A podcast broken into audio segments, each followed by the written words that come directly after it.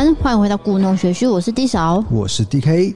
今天比较特别，我们会由 DK 来主讲这案件，因为这脚本已经消失了。那因为当时他花了很多时间在撰写，所以脑子里面应该有很多很多的文字在里面跑吧。就是这个情节是历历在目，因为很震撼我。当时我在翻的时候，而且我们在找报纸的时候，我们看到那些照片，也会替那些父母感到非常难过。对，说到父母，就是一个关键字。嗯，这个是父母的梦魇。就是孩子失踪了，孩子失踪，而且是被蓄意抱走的。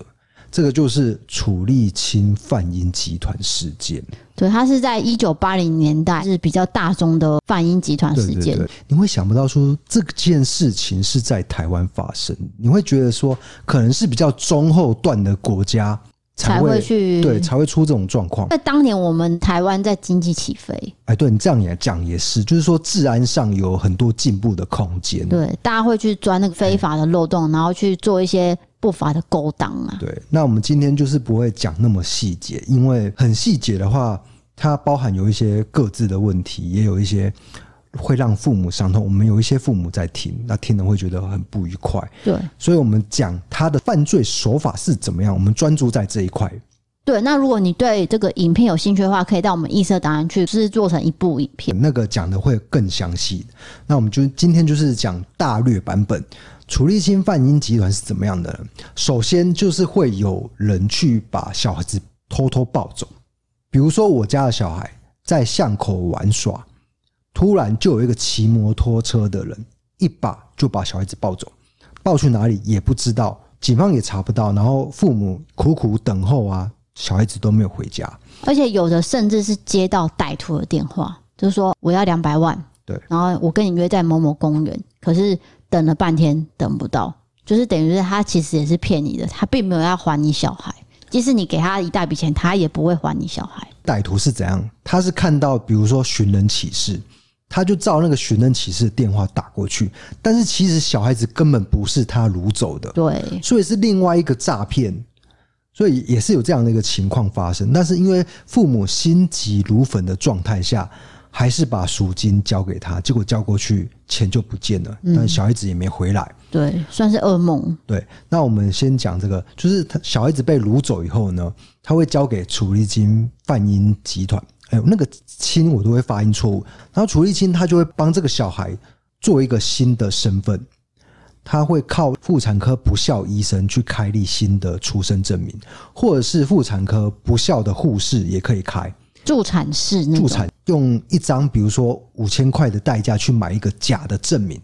这个小孩不就有新的一个身份了吗？就是帮小孩制造新的身份，他等于是不是原本的他了？对。那楚立青的长处在于说，他很懂得法律，很懂得要怎么去领养的手续，让国外去领养。他的客户通常都是北欧国家、欧洲啦、美国啦、澳洲之类的，都有都有。欸、比较富裕的国家，嗯，那这些人都通常都会出蛮多的钱来跟楚立青去买卖婴儿，所以应该是说，国外的人士也知道这是非法的，但是他们很想要小孩，嗯、所以还是做了这个动作。对，那知不知道其实是很难去厘清了。嗯，也许是不知道的状态，无意间跟楚立青买了婴儿，对，或者是小孩，那也有可能是。明明就知道这个是非法的，我还是买了，然后买了以后又不承认。有一个案例就是这样，有一个小孩是被卖到澳洲，结果那个父母就追查到了楚立青，因为那个时候报纸新闻对新闻出来，那赶快就赶到警察局询问这个楚立青到底情况是怎么样。我的小孩子啊，就找到这个被卖到澳洲的这个领养的父母，这个领养父母有接起电话，但是打死都不认。哦，对，就是不承认，就否认，对，最后有没有把小孩子要回来，就是一个谜团。哦，对，有时候可能报道就到这边为止，因为那个后面没有再追下去。对对对，那个是很久以前的年代嘛，对，所以就是可能有一些报道也不是那么的完整。那其实当年他等于是买通了妇产科，还有保姆，对，跟航空公司都有，没有错。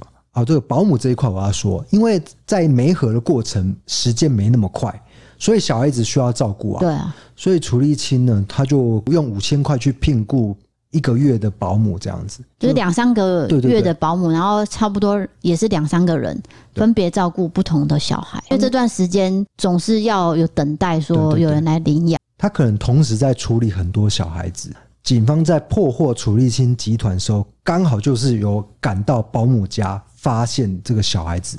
还没有被领养走，对，就是还正在等待领养，等于是就是。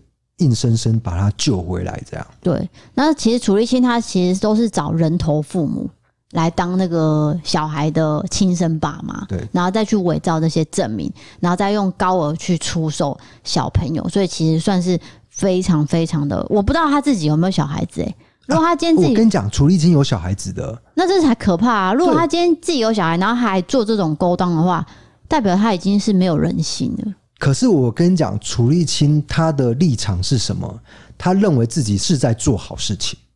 他拐音叫做好事情哦。哎，有些不是拐音，有些是贫穷的父母。把这个小孩子卖给楚立青，所以这这个也是非法的买卖啦。对啊，都是不合法的。可是站在楚立青的角度说，反正我只要收到这个小孩子，把他媒合到比较富有的国家，我对这个小孩是帮忙啊，是一个照顾啊。那因为这些没钱的父母之后，我也给他们一笔媒合的费用嘛。对，在他立场当然会合理化自己的犯罪行为啦。对，但是有部分的小孩是来历不明的。是被抱走的，是被强迫性的，这个就是谴责的部分。但是楚立青他一律都收，这才是问题所在。那他都会说，反正不是我去拐的，真的不是我去拐的，我只是把这个小孩收过来，要收过来，我就是给你一笔费用这样子。他实际算是小聪明，就是说我聘雇别人来帮我拐带小孩，他也未必是聘雇，就是别有一些。他等于是分工合作，对啦，所以才说是贩婴集团嘛。对，就是一层又一层的关系。那总之，他的犯罪手法就是这样。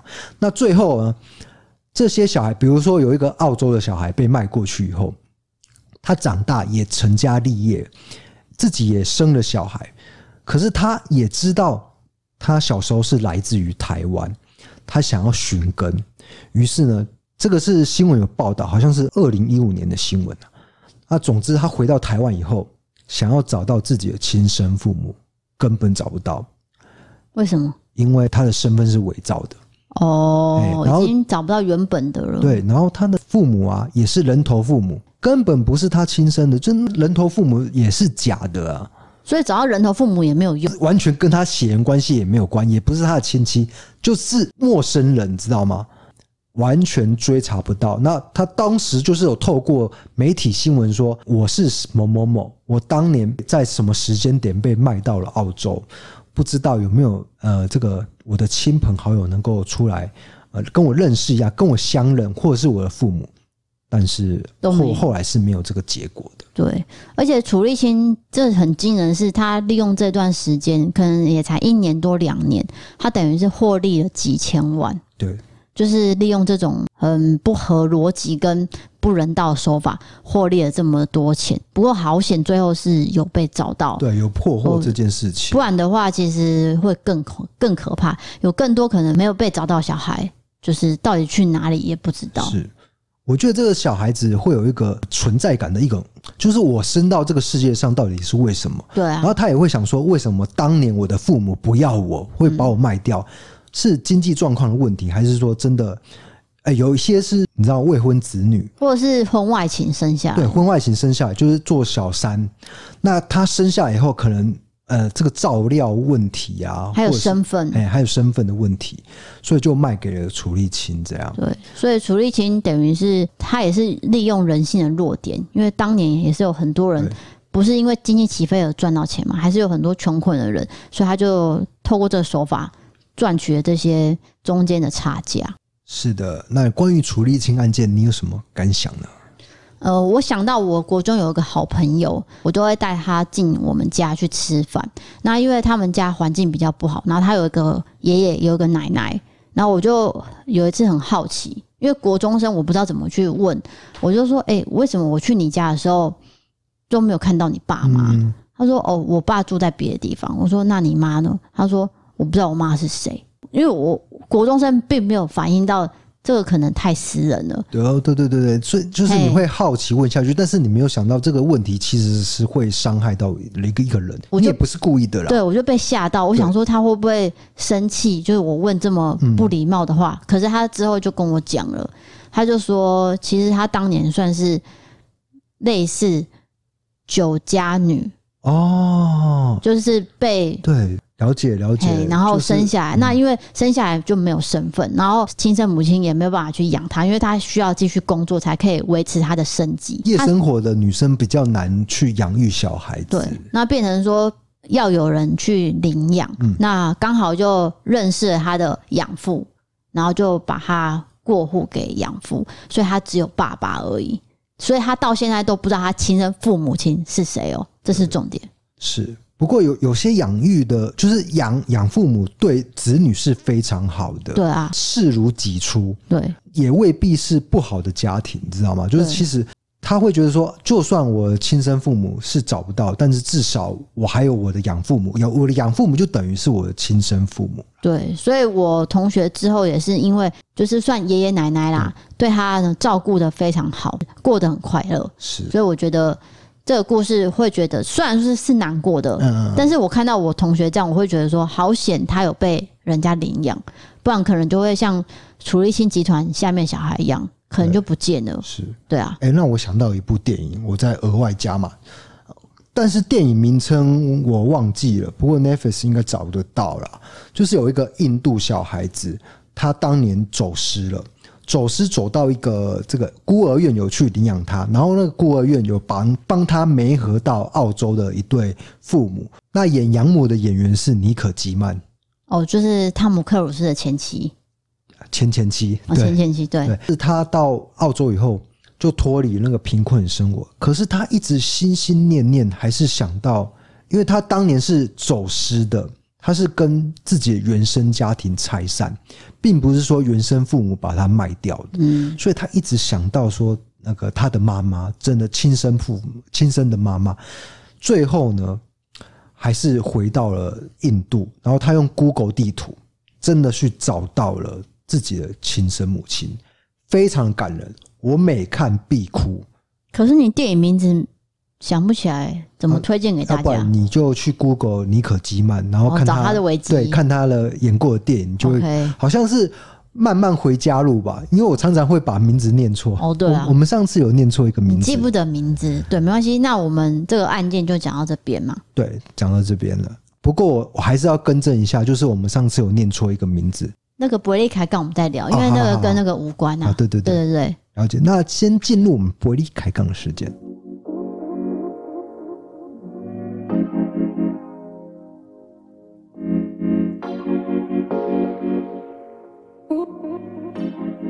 好的，因为我们上一集的伯利卡杠有聊到一个台湾的恋爱实践节目，我们给人家讲错名字哦，人家叫做玩家制造所，那我们给人家讲说恋爱制造所，然后呢，他们的制作人小 B 亲自来 take 我们的 IG，可是我比较惊讶的是，电视圈的人竟然会听我们的 Podcast。对啊，他我看他不会觉得很无聊吗？应该是有人跟他讲啊。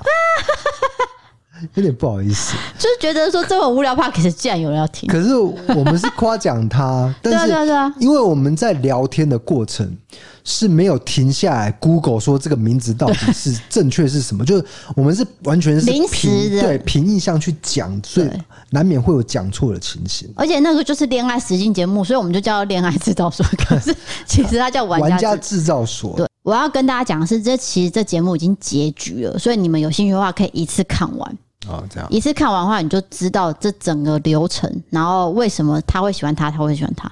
其实那个都在我的预测之内。哦，我觉得第一集就很明显，很明显，对，其实就是看起来很搭啦，很明显。恋爱实境节目我看了非常多，有些人的策略就是。我爱这个人爱到底，我从第一集爱到第十集，这样。这样子，我又要讲到单身级地狱的文世勋。文世勋他就是这个，对，就是这样。他即使中间有多少人去劝他说你放弃，然后他还去抽那个什么桌游的签哦，然后先是跟他讲说，呃，你要锲而不舍，他还想说啊，到底要锲而不舍什么？本来真的要放弃，他还是没放哎。对，所以等于是锲而不舍这件事情是真的会得到的，紧抓着不放。我我就未必，就是现实生活中是未必，对啊，因为如果你今天是一直纠缠或是咄咄逼人，对，那你绝对会被扣分。但是他的态度并不是，对啊，必须说，应该是算积极的追求，对，可是正面的能量，对，但是不纠不缠，不纠，我觉得这个很重要。那如果你现在也不是有一个跟骚法吗？就是你不能跟踪人家，也不能骚扰人家。对，如果你太积极追求的话，会变成这样。对，因为我本人就有被跟踪的经验，我觉得很可怕。但那时候没有跟骚法，没有没有，而且那时候我年纪也很小，也不是很小，就是二十几岁，就觉得说。哦，我用不对方法，然后让男生用这种方法来了解我，很容易责怪自己。哎，我是真的这样觉得啊。但是其实不是自己的错，那要怎么说呢？应该是对方用错方法来追求你。可是我也让人家误会，说我可能喜欢他，你听得懂我意思吗？所以他才用这种方法来对付我。嗯、对我我知道你意思，但是说，我觉得你不要去检讨你自己了。主要的问题点还是在于。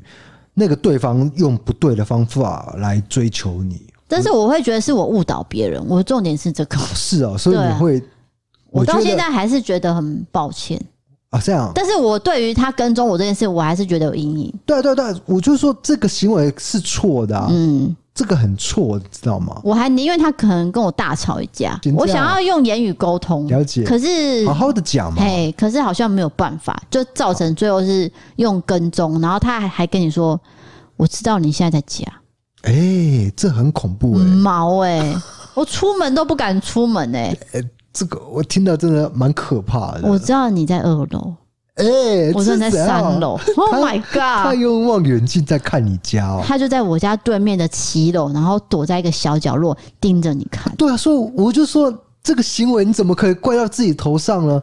是他自己行为不对啊！好了好了，我就不要再讨论这个了。好好好，我们今天进入第一则留言，网友投稿，对，网友投稿刚好也是讲感情的状态，不过没那么恐怖啦。对，不是不是恐怖的，不是恐怖型。但是我要先讲一下网友投稿，就是说我这边哦，有些人会说，哎，我到底有没有被选中？就是他们觉得自己的投稿很精彩，很对，为什么没有被选中？嘿，那我要跟大家讲，因为你们的投稿我都会看。那有没有选中？我不会去特别公布说哦，小 A 你选中了，小明你被选，不可能嘛？因为我们节目这样进行那么多集，不可能这样做。我我觉得如果是一个很完整的团队，我们是可以这样做。问题是我我我们就只有两个人。对，那每个听众你们投稿的故事我都有看，那有没有念出来？就是我要看这个节目有没有适合？对，今天这个节奏搭不搭？对，再就是说你写的故事我有没有看懂？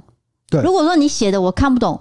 我念不出来啊。嗯，就是说情节上没办法帮你梳理的很完整，对对对对，可能念出来会让听众一头雾水，因为毕竟只有声音，你知道吗？你你没有画面，就很难去。所以我必须消化完，然后再跟大家讲，而不是照着你的投稿一一字一字的念出来嘛。所以大家请见谅我。我知道有些人会觉得说，哈，我到底有没有中？为什么不投我？我为什么不选我什么的？我在这边就是一并回答大家，是不要失望，我都会看。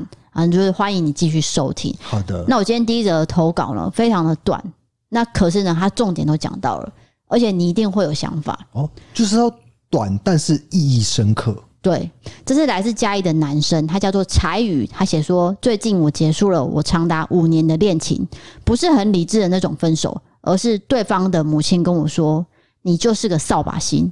自从你跟我小孩交往之后，他的个性完全脱序了，现在还出了车祸。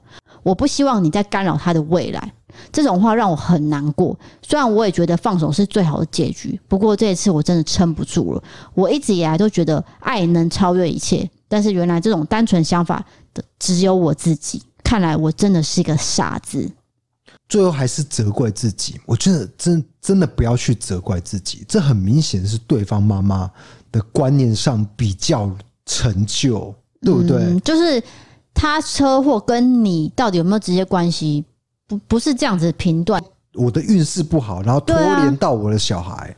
对，啊、对，然后还讲这么难听的话，所以我觉得柴于你分手是好的，因为最后真的不就是你可能会走上婚姻这条路，你走婚姻这条路就会跟他的妈妈相处。对，因为会变一家人。对，那已经不是两个人恋爱的事情了。那如果对方的妈妈都不可理喻的话，请问你们生活上是不是会处处有一些冲突呢？对，可能见到面尴尬，尴尬，然后他可能也否定你的哦一切，对，然后你们相处起来就会很不自在，久而久之你也不想跟他见面，然后呢，岳父母也会觉得说啊，为什么你们都不来见面？反正就是会有更多更多的误会跟不舒服产生啊。除非你们保持着不婚主义，就是继续维持交往状态，那也不结婚。那可能就是跟对方的家庭比较不会有那么多牵连，这也是一条路啦。可是如果照他对方这个父母这样讲话的话，他妈妈会说啊，为什么你不跟我女儿结婚？哦，对对对对，你耽误我女儿青春。也会卢小小啊，对，那也很对啊。就是以他讲这句话看起来，他说他是扫把星嘛，嗯、那我就会往我就会去延伸去想说，他可能会讲更多。这种类似的话，的话对，就是说你当我女儿，你干嘛？你干嘛这样？对啊。所以柴宇加油，因为这个是他好像是昨天投稿的，哦、所以等于是最近发生的事情。他正在面临这样的一个状况了，应该心情非常荡。所以我希望我可以给你一些鼓励，就是你不要放弃说爱人这件事情，对也不要自责。虽然说我也是会自责的那个人，可是我看到你的故事，我觉得你不需要自责。对，有时候爱真的不能超越一切，还是有现实上种种的困难在，非常多 等着你。非常，好像爬山一样，你要爬一座又一座的山，最后才会抵达那个地方。对，没有那么天真，好像啊，真的是我只要爱他，对，就一切都可以克服。没有那么简单，对，其实没那么简单。我觉得学生时代可以啊，就是你爱我，我爱你，然后纯纯的爱。我们的生活也只需要把书念完，然后念到毕业，就也没有经济压力的考量。对，有些人有学贷，我知道，那有些人是没有嘛。那他们可能只需要知道说，我们彼此爱对方就好。可是你到踏入这个社会的时候，你要赚钱的时候，这一切都不一样。对，就很多要去思量的问题。对，就像呃，我讲一个我朋友的例子哈，就是说。当时他们交往的时候，大学嗯是班队，嗯。哦，就是两个人都很契合，什么都都很顺利的毕业。结果呢，这个男生他就去呃一间公司上班，说他给他新鲜人的薪水算是很高，然后这个男生就有一点屁股翘起来，就想说哦，原来我有这个条件，我很厉害，嘿，原来我有这个条件，对，好啊，那就轻松做嘛。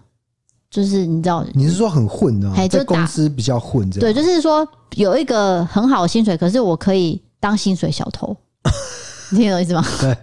可是他很得意嘛，那可是女生还是认真的在工作，她会发现说两个人价值观开始不一样，那是不是最后就会走向分手这条路？对，哎、欸，就是这样啊。有时候真的是价值观随着时间会改变，对啊，两个人会走上岔路。对，还有就是说，有些人会觉得说，哎、欸。我想要赚什么钱？可是那个钱是非法的。哦，我讲说，例如说博弈，博弈真的，哎，博弈这一块可能很容易让你陷入。哎哎呃，但是也要特别提醒，也有合法的。我讲的是非法和博弈啦，非法博弈就是说地下的。嗯，再来就是有关嗯夜生活的非法那一种，因为夜生活可能。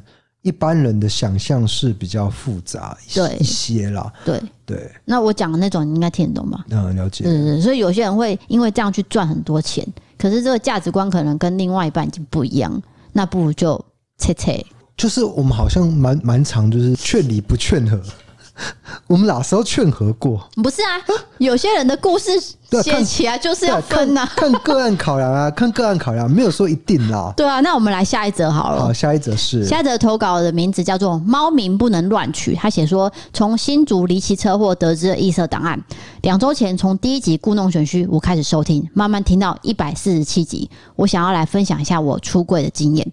我从国小就知道我喜欢女生，然后我国一的时候交了第一个女朋友，直到国二的某一天，我妈突然间问我说：“诶，你是不是交女朋友了？”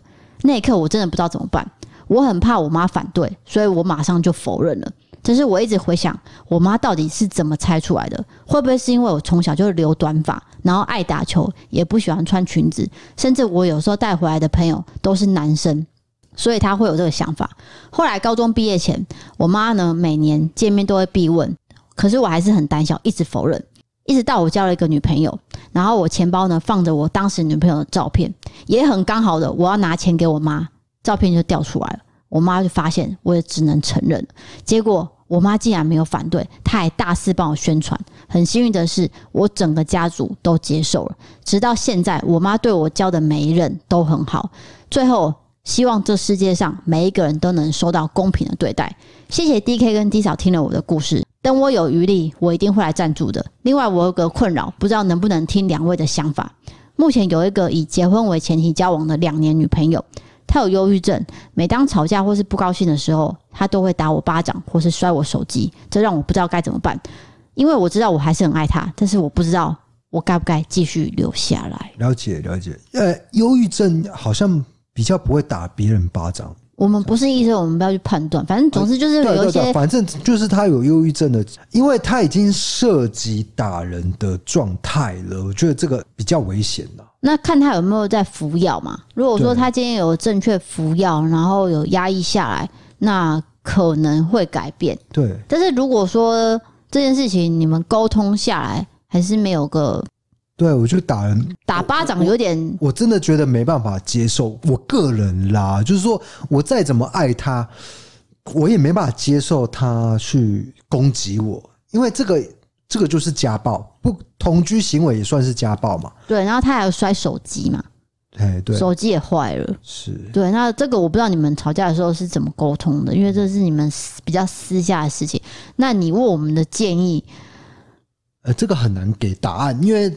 毕竟没有实际，我上一个网友的我比较可以给建议，这个我有点难。对对对，因为你你不知道他们实际相处的状况是怎样，只能片面得知说他会打人。那如果我只知道他会打人这件事情，我可能会劝离，对对不对？嗯，因为犯法嘛，非法嘛，然后也可能会造成你生活上的一些压力、压力跟冲突。那不知道他会不会恶化？对，对不对？当然，如果他如果有去定期去心理看心理医生就医，服用的药物可以解决打人这种状况的话，当然是不要放弃他。对，因为你们有感情的基础嘛，没有错。对，那这个还是需要你们两个一起沟通。是对，那我觉得先以看医生为主。对，先看看心理医生，因为他没有写到有没有看，对对，有没有就医这件事情，所以我们不晓得。对，那我们是说，如果他没有看的话，就是先去看医生来评估。只要能够解决打人这个状况，我觉得就是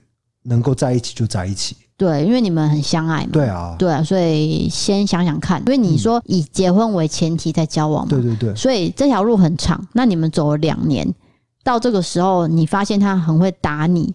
那是不是应该要解决呢？对啊，因为真的没办法接受伴侣之间的暴力，不管是这个其实已经超脱性别，你是不是同性，是不是异性，这个都无关。只要是伴侣的暴力，我们都没办法很能够去接受，一定要去做妥善的处理啦。对，那这个就给你一些参考喽。好，下一个投稿就是微微灵异啊，十分的话三分而已。但是有时候三分才恐怖，因为伟伟会给人家更多的想象空间。对，这个女生叫做达尼武，她写说：“D K D 嫂，你们好，我是住在阿里山的周族女生，我一直想要分享一个故事。我先说明一下这个故事的地点，我住的地方是一个被山还有河包围的小村子。我跟我弟弟一到放假的时候，就很喜欢到河啊或是山林里面冒险。有一天下午，我跟弟弟还有同行友人很无聊，就想要去找新的秘密基地。”然后就找到了河边的堤防，就看到一个杂草丛生的下水道洞口。那个洞口不大，需要弯腰然后才能进去，感觉是一个不错的秘密景点。我们就这样一个一个慢慢的进去下水道，但是进去之后又发现不远处有水，而且越里面就越深，是不能让人继续前进的程度，所以我们就只好放弃再往前进了。我们就坐在这个洞口附近唱歌，因为里面的回音很棒，我们就开始唱歌。唱到第三首的时候。下水道深处传来了一阵缓缓的拍手声，似乎是在为我们的歌声鼓掌。这时候，我们都陷入了沉默。我弟马上起身就要离开，但是我竟然想要听着这个掌声往下水道里面再找，到底声音是从哪里来的？结果我弟立刻阻止我，硬生生的把我拉出去外面。就这样，我们就离开那里。之后，我想要再去找那个下水道的时候，就再也找不到了。而那个缓慢的鼓掌声却让我印象深刻。山上经常会遇到有趣而且难以解释的现象，有机会我可以再跟大家分享。好，感谢你的分享。我觉得你给三分太低了，我会给八分呢、欸。哦，因为看不到，只有一个掌声，对不对？那个掌声会让我想到电影，我知道，丽英仔还是什么？是厉阴宅，是厉阴宅嘛？厉阴宅第一集嘛，就是那个妈妈在玩那个捉迷藏，跟女儿在玩捉迷藏，结果那个掌声在他旁边响起，那一幕是大家最怕的。公认的恐怖，嘿，第一集就是很可怕的点，就是这边，就是突然间的掌声，而且是全黑的状态嘛。对啊，然后温子仁真的是很厉害，很会用影像说故事。对，这有点像那个故事，可是啊，要啪啪这样子，哎、欸，这恐怖。然后后来他要去找那个那个下水道，下水道的时候是找不到的。对，这就想到龙猫了。对对对，龙猫那个树洞找不到，所以就是你跟他有缘才可以碰到他。对，然后这也让我想到就是山精鬼怪，嗯，也就是模型呐山上的矮人族，就是有一个就是就是也是类似是人类吗？不是，类似山精鬼怪，精灵就对，哎，精灵那个原住民的矮人，搞不好是矮人拍手的。哎呦，你有看过那个图吗？网络上有有类似的图片吗？应该有人去画出来，我不太确定。我常常说那个模型啊，那个原住民会说是矮人还是什么的，嗯、对，反正就是有不同名字。对，山精鬼怪就对。OK，所以山上的，所以还有可能是遇到了，遇到了，要不然你怎么会回去找找不到？然后还有那个谜一样的拍手声，这都是蛮惊悚的。没错，那也有可能是人类哦，对不对？比如说，可能与世隔绝的人躲在那个。呃，这个下水道里面，这个几率比较低吧？几率比较低。但是如果你真的当时跑进去下水道去找拍手来源，我觉得是有一定的危险性。你觉得呢？我觉得可能就回不来了。对啊，很恐怖，因为它里面有水嘛。那如果水越来越深，不就被淹没吗？哦，你说这个水的考量性也是。对啊，他有说里面有水，对，所以安全第一啊。好险他没有进去。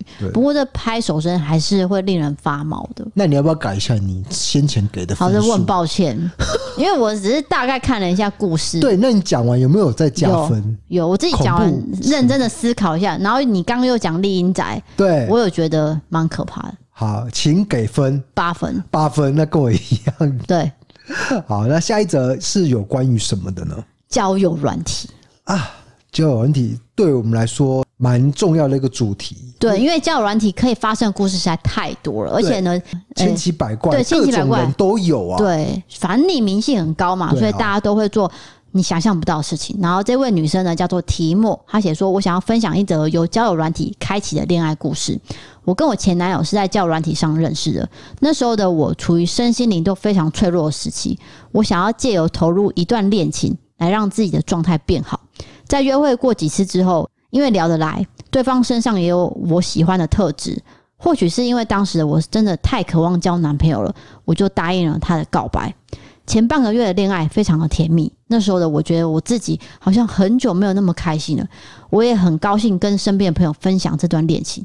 可是就在半个月之后，我的前男友开始变得很冷漠，常常出门的时候会暗示我穿得很不好看，妆容也画得不好看。因为这样，我开始觉得压力很大，我怀疑自己是不是真的如他所说的不够好。我也向他坦白我的担忧，可是他却都跟我说，其实他已经不喜欢我了。我的长相到我的穿着都不是他喜欢的类型。听完我只觉得很傻眼，因为我从我们认识到现在，我的外在都没有改变过。原来这也能成为一个不喜欢的借口。后来我们就在交往一个半月后就分手了。这段感情虽然很短暂，但是分手的时候深深打击了我对我自己的认同，以及一直以来对自己建立的自信心。但是我现在走出来了，虽然偶尔回想到还是觉得很荒谬。不过当初我用交友软体用的时候实在太渴望恋爱，太过着急，然后身心很脆弱的时候，就很容易吸引到不适合自己的人。所以我想要跟大家分享，就是说使用交友软体的时候，不要太心急，要多观察，然后把自己的状态调整好，用一颗健康快乐的心，才可以容易遇到自己喜欢的对象。祝福 DKD 嫂感情美满，快快乐乐，爱心爱心爱心爱心爱心爱心。好的，感谢你。我觉得你的结论已经下完了。对啊，我大概要讲的就是你的结论吧。我的感想大概就是这样。不过我必须谴责一下你遇到的这个对象，因为用这个丑陋来分手。作为理由，我觉得很不 OK。我觉得这很伤人吧？因为我也被这样子说过，很丑，然后我跟我要跟你分手，这样。就是他分手的原因，其中一个是丑，我，我知道，但是你不能掰一个比较好听的理由，然后好聚好散吗？没有，因为简单讲就是我不喜欢你了嘛，你为什么要去讲人家长相？我的意思是这样，没有必要，所以我当时也很难过，嗯，然后我也因为这样，我就跟我妈呃讨论了矫正牙齿。真的啊，这是一系列的矫正牙齿的一个契机，其中一个。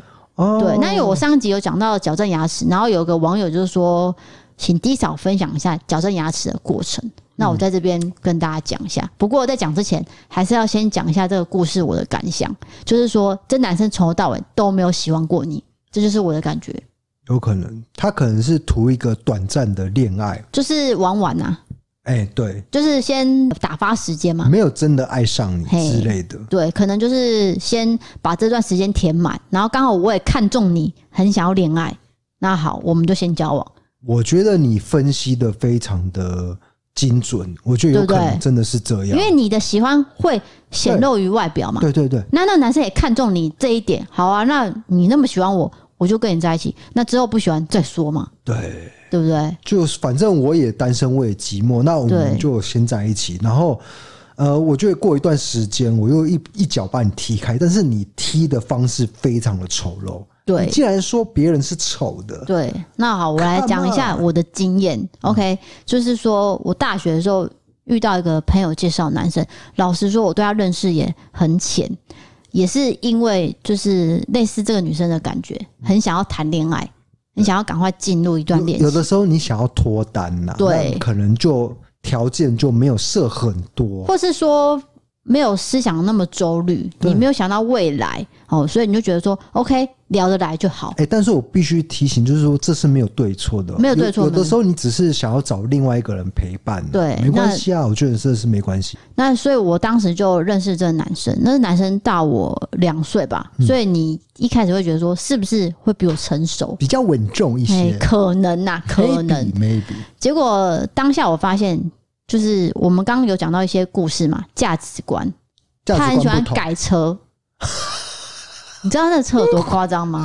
是不是他把很多赚来的薪水都花在改车上？大家都知道我们是七年级，因为我那个大学那个年代呢，改车就是 很疯狂嘛。不是我听你先听我讲，嗯，郑伊健有一部电影，我不知道你知不知道，嗯，当时很红。我我比较对港片比较不熟，所以是怎样？就是要改的，要改的很夸张。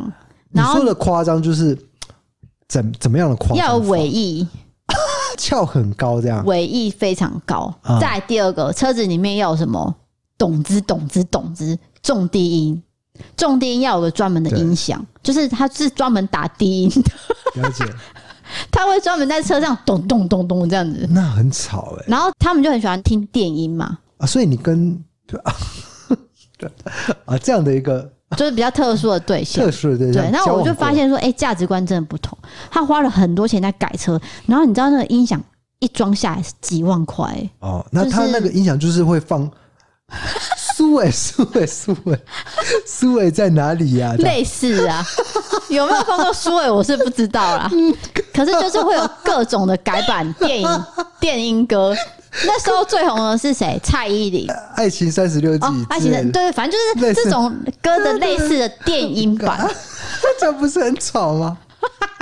超吵的。那你会不会觉得有点丢脸？因为就我，我我认识你，我认识你七八年来，你都是蛮低调的一个人。但是你跟这样子一个男朋友交往，我就觉得很好笑，因为他这么高调。你先听我讲完。对，重点是播这些歌的时候呢，一定要把窗户摇下来，让 让路人共享，对，分享那个概念，动子动子动子动，然后懂到他的目的地，这样。哎、欸，我头很痛哎、欸！哎、欸，这个很痛，就是耳膜一直在震，这样。对，然后再来就是，我会发现他非常的想要贪小便宜，例如说他买烟要跟我拿钱。哎、欸，这很不 OK。就是开到 Seven 门口，对不对？他说：“哎、你下去帮我买烟。”第一个烟我已经很讨厌了，就第二个还要花我的钱。对我，我帮你买烟还 OK，就还算了我帮你跑腿没关系啊，你钱也给我一下吧，你一百块也给我没有？然后一百块，然后比如说找了钱就给你，没有没有关系。No, no, 结果他没有给你钱，就直接把你踹下车，叫你去 Seven 买烟，没有这样。踹他，对我没有动粗我，我的意啊。思是，就是跨市法啊就是这样子。对，就是买烟，然后对没有给我半毛钱，他把钱花在改车懂之上，懂之。懂之懂之上面。对然后买烟钱也不给你。对，好，这一段就先跳过。总之，荒唐的价值观我非常不能认同。对然后到分手的，呃，他提分手嘛，他提分手的理由有各种，我其实已经忘记了。其中一个就是长相，啊，这是很伤人，就就是刚讲到的就是刚刚讲到的那一块啊，就反正就是说长得很丑。那因为那时候我的脸，就是我有讲过，我是棱棱角角的。嗯上一集有介绍到，为因为牙齿还没矫正，对，我的牙齿很多颗，然后我以前又是很喜欢用左边角，反正我的脸型是怪的，所以他讲我丑的时候，我自己知道我很丑，但是我不想要从别人的口中讲出来，你知道吗？对我自己知道丑就好了。对对可是你讲出来的时候，我就会心碎。是好，那那时候我就跟我妈讨论说，这个龅牙这件事情到底要不要解决？嗯那我妈有个朋友的女儿也是。就是矫正完牙齿之后，脸型就变很多，所以我妈就决定要带我去牙医那边评估。我这个矫正算是大工程，因为我牙齿太多颗，嗯然后呢，呃，我的下颚呢骨头非常的硬，所以你知道我矫正之后我还要戴头箍，你可能不能想象，就是我们这个耳机对不对？你把它想成戴成全脸。我晚上睡觉，我都要戴着那个头箍睡觉、欸，哎，好辛苦就对了，就是说你牙齿要把它那个补洞补齐，把它拉平，你需要那个头箍的力量，这样啊。少讲一个部分，拔了八颗牙齿。哦，那个是后来，哦，那是后来，应该是说一开始矫正哦，一开始先拔四颗，让它有空间去去调嘛。拉。对，之后我又长了智齿，哦。然后之后又发现好像空间不对，所以我总共全部哦拔了八颗。总之就是一个很大的工程，对，然后非常的痛，因为那时候还没有隐适美，大家应该知道隐适美什么吧？就是现在的矫正牙齿的技术算是最高级的，是直接戴牙套，然后你吃东西拿下来就好，平常只要戴着就可以矫正。哎，那时候没有这个技术，嗯那时候就是小 S 在矫正牙齿，那时候就是都是钢的嘛，钢的就看起来就是有有比较不一样的感觉，对。可是呢，我妈那时候还为了我，也算是透明的那个矫正器，就是你贴在牙齿上面的那个是透明的。就比较不会那么的刚，一开口就银色的微笑这嘿，样，对啦，可是其实你还是看得出来矫正啊，因为你中间那一条线还是刚的啊。算是一个很血泪的心酸的过程。对，然后每个月都要去拉一次，就是调一次橡皮筋，然后就这样两年。那时候我我大二吧，然后调到快大四。我觉得最辛苦的就是说，矫正的过程是拉很长的，它不是说一两天、一个月可以解决，是年份的，对是两年的时间在辛苦的。哎、其实有些人就是我听过，我同学有一个是下颚突出的，他戴三年，哦，那就是又又要更辛苦。你知道什么吗？因为下颚突出要动手术，哦，不是说像我香蕉吗？薏仁香蕉这样做那个下颚的，真的是这样，很痛哎、那个很痛，那很痛。嗯，然后而且时间又很久，香蕉那一部我有看，我觉得他勇气可嘉。我的两年对于下颌手术的人已经算很好了啦，对，所以那时候我妈就说你忍耐一下，因为我每个月都觉得我要去拉一次很痛苦，反正拉一次很痛苦，然后又长得很丑，然后又加上我那时候我妈又给我一个东西叫做长高药，嗯，就是让我要长高，那个应该没什么效吧？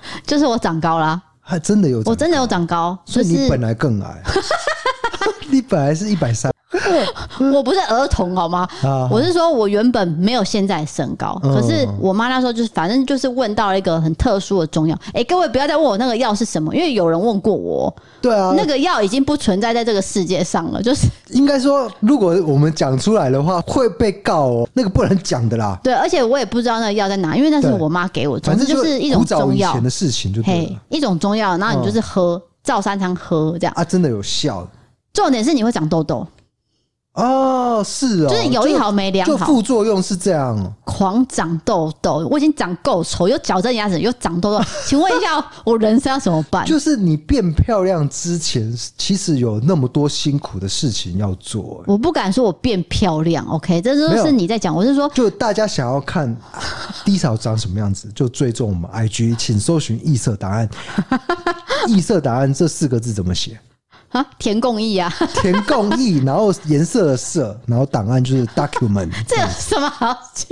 因为这个是声音的节目，你要讲出来。这两年后顺利的拆下来之后，我的脸型呢就变尖了。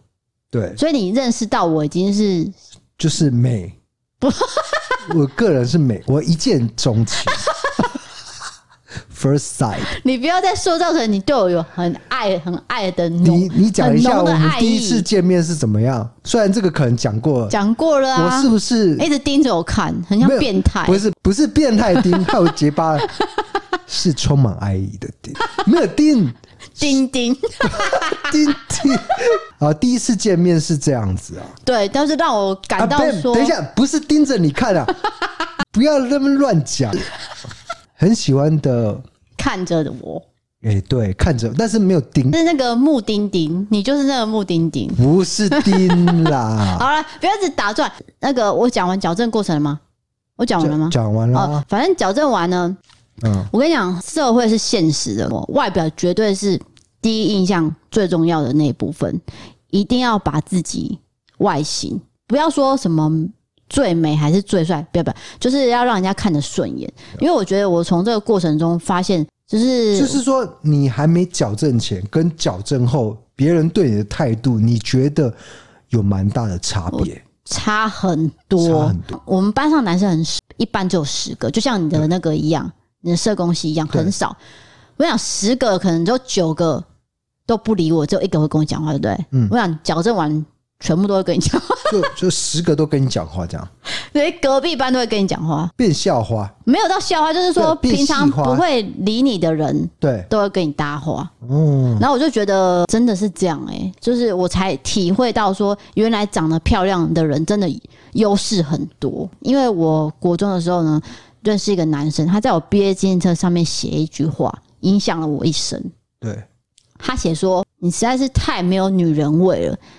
男生看了都会嘚多哦，好难听哦。可是我觉得，就是因为小男生他不会深思熟虑那么多，他就直接写了这么伤人的话。对，就是你可以写一句一帆风顺，对，但是鹏程万里我都无所谓。他们还没有社会化，你为什么要写这种话？而且我拿给你写，代表说我可能跟你有一定的交情嘛。原来你是这样看我的，那你。可何苦写毕业纪念册呢？所以，所以那句话呢，我我记得我当时看到，我忍着眼泪，然后拿到家里面给我妈看，那我就哭出来了。有时候小时候伤痛你会记到现在，对，就是表示说当时真的是很巨大的。好的，转折来了，我刚刚不是讲到大学嘛？对，矫正完牙齿，对，结果呢，他变成我学弟。嗯，这位男生，欸，等一下，他不是跟你同年级哦？他高中有重考啦。哦，所以就是差了一年这样。对对对，我之后才发现他怎么在我学校哦，而且就是那个骂我没有女人味的人。对，他看到我愣了好几秒，真的愣好久，我也看着他好几秒。最熟悉的陌生人，我们没有爱过。对，然后我不管你当初怎么看我，反正我现在就是长这样，我也不会再跟你联络，都不会，永远 forever。我要斥责的是，你们在写这句话的时候，一定要想到别人的心情。不管你年纪多小，真的都不能去攻击别人的长相。真的，这句话是很重要的，各位。你们因为我们有很多国中生也会听嘛。对，但是我还是必须说，我觉得内在比外在重要了。对啊，对啊，对啊。但是有时候因为社会给你的那些压力，对，变成说第一印象就是看外表。嗯、对啊，体会到的社会给你的艰辛是这样。但是我们不能下这样的结论，我们还是必须说，我的意思是，D 嫂她不是在讲说你们一定要把自己整得很漂亮，不是不是，不是结论不是这样，而是说他的人生经验告诉他是这个样子的结果，对，就是现实真实的呈现给大家听，这样。对。然后还有一个哦，我这故事可以延伸很多个 转变这件事情，对，就国中的时候。我刚不是有提到我的同学，他不知道他亲生妈妈是谁吗？嗯、那因为他长得很高，他有一七五，所以呢，很多男生都很喜欢他，就哦乐咖是，然后又高高瘦瘦这样啊，我跟他很好嘛，男生靠近我，我都以为是要跟我做朋友，对不对？No，全部人都是要透过我打听他的消息哦，然后我就想说，这些男生真的意图不轨，然后毕业之后我们都再也没联络，对不对？好啦，有一天。补习的这段期间，我又遇到一个国中同学，那个就是当初在追我同学的人，哦，追你那个一七五高高的女生，对，然后把你当成工具人在传话，对，你遇到了，他遇到我了，是，他又吓到了啊，女大十八变，你是那个谁谁谁哦？我说有很难认吗？只是戴一个牙套，哎，对，我说到这边，我问你。这个戴牙套算不算整形的一种，还是不算？就是矫正牙齿矫正。其实矫正，你先不要管好不好看，其实它是让你的那个咬合可以完整。哦，对对对，就是功能上。对，就是还有你的人生。如果说你的牙齿齐的话，其实你之后会生病啊。对对对，因为你的那个牙床上面可能有空牙什么，那都会造成对你，你可能。老了会掉牙，大家不知道我缺超多牙，因为我蛀牙很多。对啊，直接拔掉。对，拔掉也不补，这样没有补。对，因为不想要装假牙，就空空在那边。那可能老的时候那个脸型会变很多，可能会缩进去，对，会萎缩嘛。对，所以这个是为了健康着想，不是说真的完全为了漂亮啊。那时候我的考量其中一个是这个。对，都有啦，就是都有多方面的考量，就让你去矫正牙齿了。对，矫正牙齿现在应该已经很普遍了啦，因为隐适美现在我看每个艺人都戴隐适美啊。嗯，对啊，而且价格的话，好像弹性也很高，搞得好像在因为我姐一样，没有啊，叶佩哦。因为我姐在美国也是戴隐适美戴好的，她没有龅牙，她只有虎牙。但小虎牙蛮可爱的。No，那个虎牙只会让它蛀牙更多。哦，就是你那块已经挡到后面那一颗了嘛？对对。所以你后面那一颗刷不到，你就会蛀牙。哦。所以最后呢，就是拔掉之后，然后一起矫正，牙齿就会变得很整齐，就不容易有蛀牙。其实矫正其中一个优点就是你不容易蛀牙。哦，我我不知道哎、欸，他会把你牙齿排整齐，你是不是比较好刷？嗯、了解，就是一颗一颗，颗颗分明，粒粒分明，所以牙刷刷过去就是均匀的刷到，对，对，就是变整齐这样，真的真的是整齐就好整理了。对，好，这一集没有收任何牙齿的置入，没有，就是纯粹。我讲的是我的矫正人生，因为有网友说想要我分享这个矫正的路程，因为我知道现在真的很多人戴，可能有些人不敢戴。然后再来是有些人会因为费用很高，就像我的一个同事，他以前也是每个月分期这样。他还是有分等级，嘿，还是有分。但是你也可以选择比较便宜的，对对对，矫正方式。对对对，好，这是牙齿的部分。如果你有问题的话，可以再私讯我。那我就讲到这边，就不一定是美的考量，也有刷牙的考量，健康对，也有健康上的考量，就是咬合上的考量。有关我的变化。如果我以后想要什么，我会再补充。就是例如说，我可能被一个男生又讲了什么，我可能突然间想到，我会再跟大家分享。对，你算是从小要变天鹅，没有鹅啦。哦，不是啊，这是一个俗语啊，不是真的说你是鸭跟鹅，好吗？你你在吃烧卖吗？神经病啊！突然间想吃鹅肉。以前我在高雄有一间很知名的烧腊店。不要离题了，下一个留言在玉成路上，是香港人开的，就很道地烧腊饭哦。哎，好好吃，还蛮想念那一间的。好的，最后一个投稿是来来自台中的老师，他就叫做台中老师。他写说：“我想要献上我第一次的投稿给你们，好的，真的很喜欢你们，每次看，每次都喷饭，喷饭蛮。”还还是注意一下。我漏掉一句话，他是说我很喜欢模仿系列啊，所以我看一次就喷一次。看 IG 啦，对对对对对。然后我最近要改很多线上的作业，我就会打开 Podcast 或 YouTube。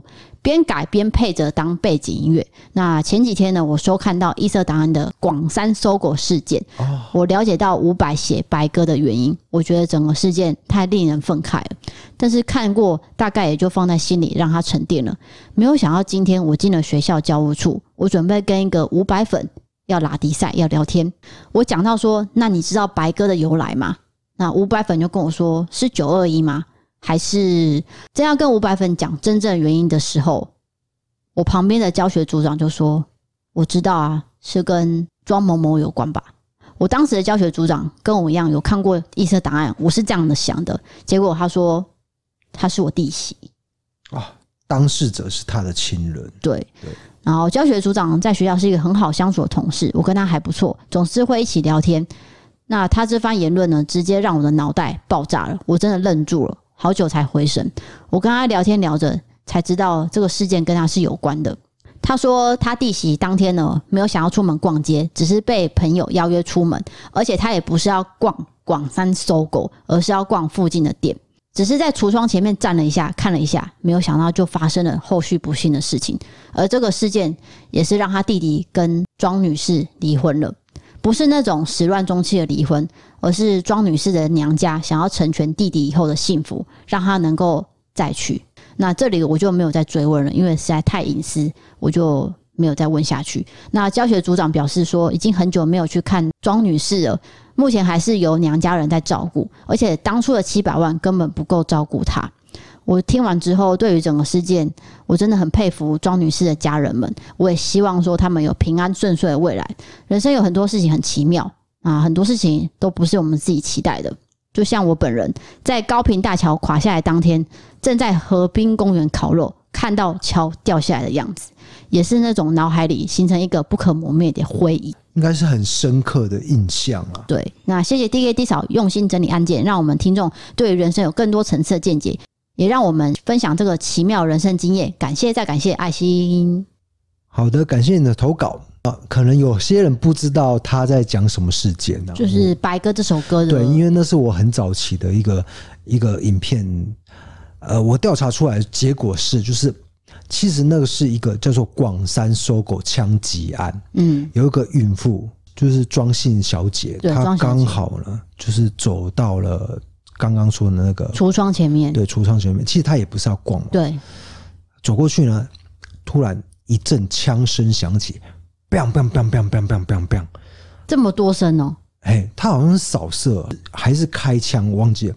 那开了不止一枪就对了，而是对橱窗开。橱窗，橱窗，那就是打到了这个小姐庄姓小姐。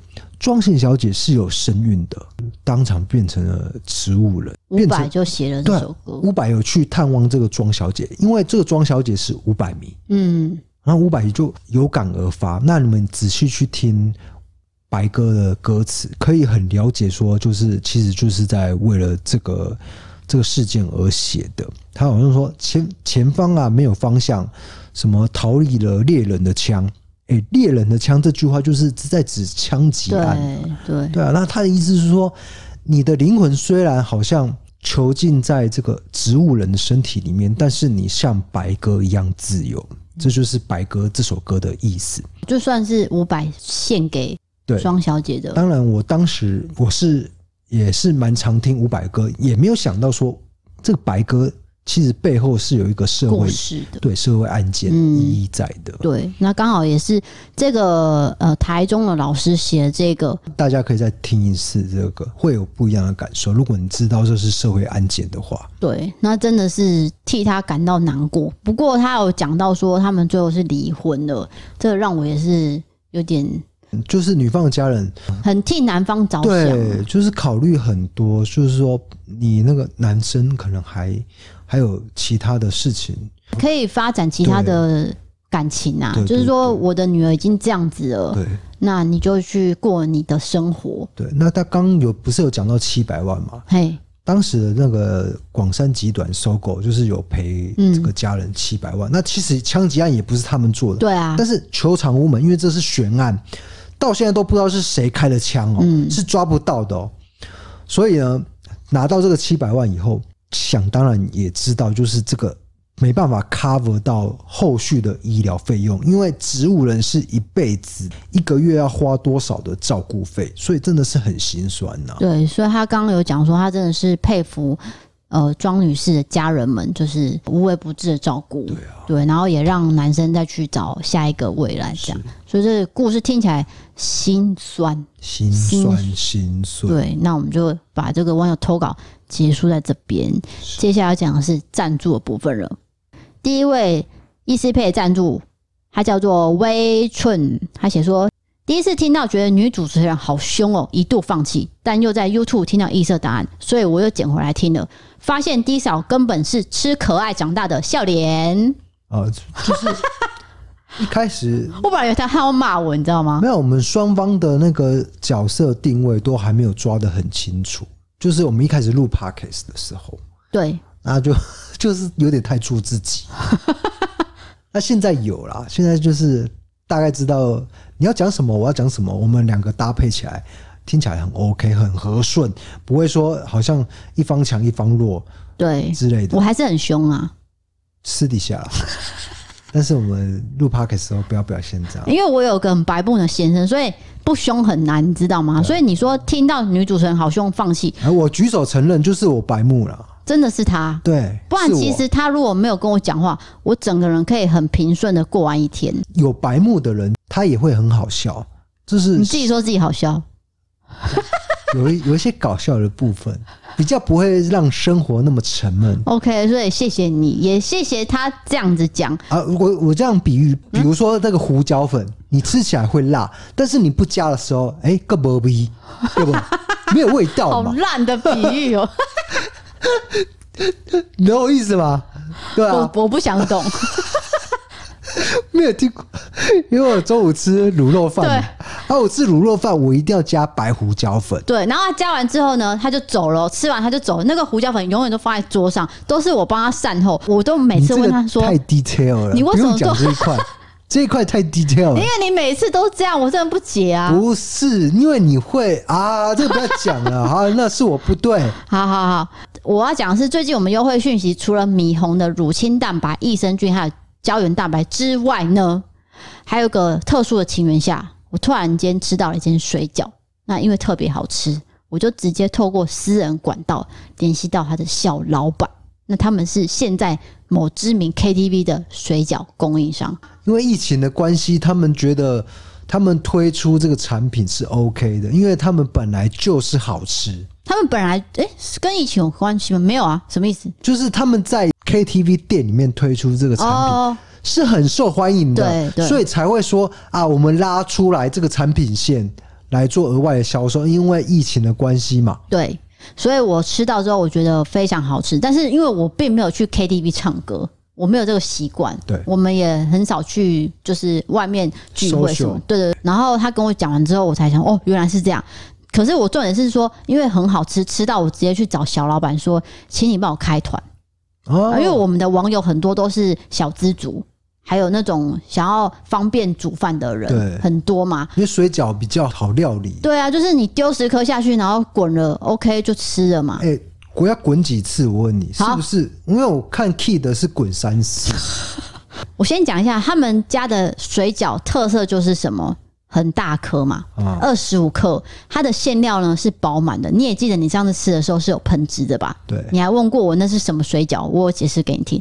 再来就是你刚讲的是要滚几次？他们家滚一次就可以了。真的假的？这个就是他们家的特色。我来讲一下，就很方便，就对了。对。你把水煮到滚哦，滚之后呢，水饺丢下去，然后差不多拉一下二十二十下，拉个二十下，然后再煮个八分钟就可以吃了，根本不用什么放水，什么加水再滚，是慢慢慢，直接一道料理。我觉得可以啦，就是说煮水饺这个事情本来就是要很方便。对，你煮完，因为我很喜欢加酱料，我不加酱料不行。但是你是说那一款可以不加酱料？因为它味道已经很浓了，尤其是剥皮辣椒。我知道，但是我还是习惯要要。你吃太咸了啦，你肾会坏掉。我真的是重咸。对，我不管什么口味的水饺，我都一定要沾。好了，你不要吵，这样小老板会生气。他就已经说不要沾酱。我不行。我还是要沾。好，所以呢，就是我特别有跟他讲说，我喜欢三种口味，可不可以帮我做个组合？就是剥皮辣椒，还有高丽菜韭黄跟三星葱猪肉这三个，请你帮我搭配一下。OK，他帮我搭配了一百二十颗，交九九九免运。一百二十颗可以吃很久，很方便。它一颗本来就不小了。以我的食量来说，十颗十颗是饱的，对。但是我不知道，因为个人的状况是不一样，我十颗就 OK。对，那一袋是二十颗嘛，啊，所以很方便，就是这样直接煮。再来就是它的皮不容易破。我跟你讲，你煮水饺皮煮到破就是很不爽。哦，你知道那个肉那个线流出来就是，那个是一个完美主义者，觉得会暴怒，会整锅摔在地上。那那那不是，那就不是水饺啊！那到底是在煮肉还是煮皮？所以它的它的皮是不容易让你煮到破啦。对，因为它其实算是 Q 软 Q 软的。对。那如果你觉得说哈，我不喜欢吃呃厚的那种水饺皮什么的，那你就去吃小笼包。有道理，哎、欸，讲这个有道理，对吧？哎、欸啊，还有一个水饺，我对水饺要求是，我不喜欢吃到很腥味，就是肥。肥肉的，我不喜欢里面内馅是很肥肉的，我我会觉得很恶心。但是我吃的这一款是觉得都蛮瘦的，完全没有肥肉啊，对，几乎是精瘦的，我觉得好吃。对，所以这一次我就是跟小老板说，请你帮我开团，然后只有我低嫂才有优惠，别人都不行。他说好，就开了。所以大家如果对水饺有兴趣的话，请点文字资讯栏的万万两水饺。优惠特价才有低少的九九九，我讲九九九只有我有，只有你有，真的。真的敢敢保证这件事，敢保证，对，不然的话小老板可能会跪下。来。对，因为他们是你很喜欢跟厂商凹一个便宜价，然后大家，哎、欸，我觉得这个就是三赢啊！我之前提过讲过了，对对对，对，就是小老板赚钱，当然呢、啊，那我们也有获利，然后那个观众也吃到好吃的水饺，就大家都 OK，对。大家不要担心，这个是有那个认证的。我跟你讲，它 KTV 本本身就是大型 KTV，对吗？这个当然就是不会胡搞瞎搞的啦。对对对，所以大家有兴趣的话可以点，真的很方便。我是觉得说，我不用再加水，第二次煮我就不用一直去看着那一锅水。嗯，对。很烦，你知道吗？因为我们在家工作，就是我们所有的时间都必须投入在任务上面。对，还有时候又有猫，我要用猫，所以我有时候没办法这样顾那么多的时候，我觉得这个水饺是最方便，就是投一次滚一次就可以了。好，就是全馆呢九九九免运，消费满一千五再折一百五。哦，还有这个优惠啊？对，就只是低少有 九九九免运。九九九一百二十颗哦，哎，一百二十颗多哦，你可以跟家人一起吃啊，因为你不可能只吃十颗吧？那你就可以买一包，它有一包的价格，但没有那么便宜，一定要买多才有便宜嘛。所以你可以试试看说，说啊，我没有吃过剥皮辣椒怎么办？先买一包试试看。哦，我这个卖场呢，先开着让你们先试吃，你们喜欢再回来买，我等你。必须说，就是口味上来说是比较主观。对，那我觉得好吃的东西，你们未必会觉得好吃。但是呢，我对水饺很挑，嗯，我都觉得好吃，是会跟我差到哪里去了？对，因为他本人呢，就是自以为是胡天蓝，我随便拿个东西给他吃，他就又在品尝，一杯可乐也可以哦、喔就是。就是我小时候很少外食，因为我妈都会自己煮，对，煮完以后呢。我吃了他的东西，我有考那个丙级厨师还是乙级厨师，就有在练习证照，在考，所以会尝试各种食物。我就会这样吃一口，然后我那个叫叫叫叫叫，不是在挑剔，只是在品尝，就是我品尝的习惯是这样。那我不知道有没有人跟我一样，没有，就是那种味道会在嘴巴散开，然后我的脑门会告诉我说，这个东西是好吃还是不好吃。可是很讨人厌，讲在干嘛？又把自己生活习惯讲出来。我对水饺有一定的坚持。对，所以一样，大家请点文字资讯可以参考。点进去呢，就是我的专属网页。你要记得哦，冷冻宅配是很贵的，哦，但是我九九九就让你免运了。对，这件事情就已经很划算。对对对对，对，因为你冷冻宅配，我记得是两百五。那你看九九九还免运呢？欸？对啊，是不是赚到了？两百五都可以吃一顿好料了。对啊，我我在试吃的时候，我同时也在 Facebook 看到同样的广告，是小贤但是我就是觉得小贤吃起来怎么那么好吃啊？对啊，所以我很开心能够跟他 跟艺人就是跟他做一样的事情，这样 OK 不能说让我们看咱不搞啊，看咱不搞，就是我看到他在吃，哎、欸，不错，哎、欸，我也有、欸，哎，我也 我们一起在。做这件事情，对一样的水饺没错。好啦好啦，好，那就最后呢，欢迎投稿各种经验，请传送我们那些投稿专区。如果喜欢 Pocket，欢迎追踪人五星评论，或是到 MB 站 App 参考各种方案。对，学安社会议题可以到 YouTube 搜寻“一车答案提问”的影片。想要看我们日常生活、吃饭、跳舞，还有商品的折扣笔记，可以追踪我们的 IG 哦。谢谢各位，感谢大家。哎、欸，我们的 IG 有在涨粉哎、欸，我发现吴志胜也有。不要再提到吴志胜，他到底要被 Q 多少次啊？哎、欸，说到这个，我看到就是有一个 Facebook 有一个粉砖叫做台湾迷因，然后他夸奖吴志胜是 就是台湾迷迷因王吗？迷因王算是先驱，他真的很幽默。对啊，你知道有很多人因为我们去追踪吴志胜之后，然后跟我说：“天哪，也太好笑了吧！”爆我跟你讲，他跟奶哥的互动太好笑了。哦，对，你们可以去看，因为他在 D 卡上班。对，然后他最近跟那个徐乃麟有拍一部，就是 D 卡频道了。你去搜寻 D 卡频道，然后徐乃麟那一部，对，就出现吴志胜。吴志胜在前面。你你发现很奇怪啊，就是吴志胜明明在一个角落的位置，可是前面呢、啊，就是、可是奶哥很喜欢跟吴志胜互动，对，Q 他的，很 Q 他哦，点他的头打他头。然后他最近最红的不是奶哥这一部，而是各种车祸的迷因。这一部真的是超级好笑，他把它结合。我们不要再吵吴志胜，为什么又是 Q 他了？为什么在结尾 Q 他出来？他真的会疯掉。我们这个频道，一 某一个时段一定会讲到他。对。就是一个固定的一个专区了。它算是我们最近生活中一些开心的点缀。哎，我觉得很难得，我跟他差了十一岁，结果我懂他的梗，可是算是我对这个社会没有脱节。可是我比较，我比较开心的是说，吴志胜也注意到我们注意到他，然后他跟我私讯，哎，他连私讯都很幽默。我不能讲他私讯什么内容，可是他私讯。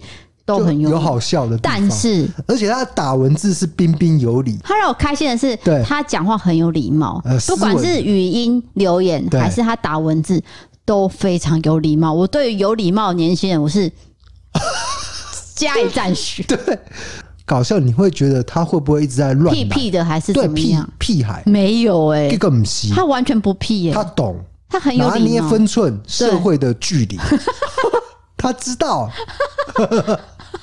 刚念完结尾词，就不知道为什么加了这一串，然后一直在捧别人。哎，我先讲一下，大家不知道在夜配什么的。我们讲完一个人，就会有人来 Q 我们私讯我，那我可以许愿吗？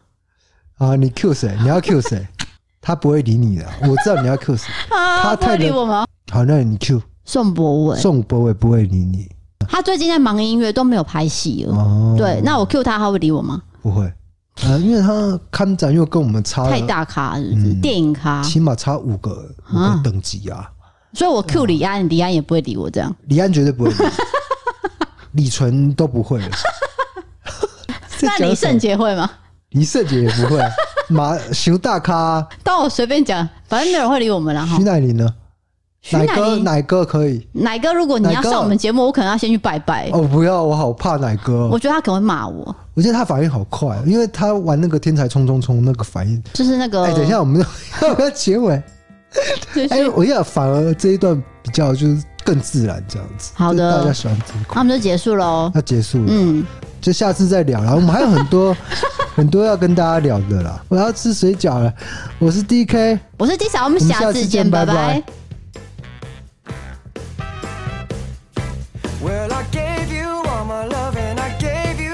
trust and I gave you everything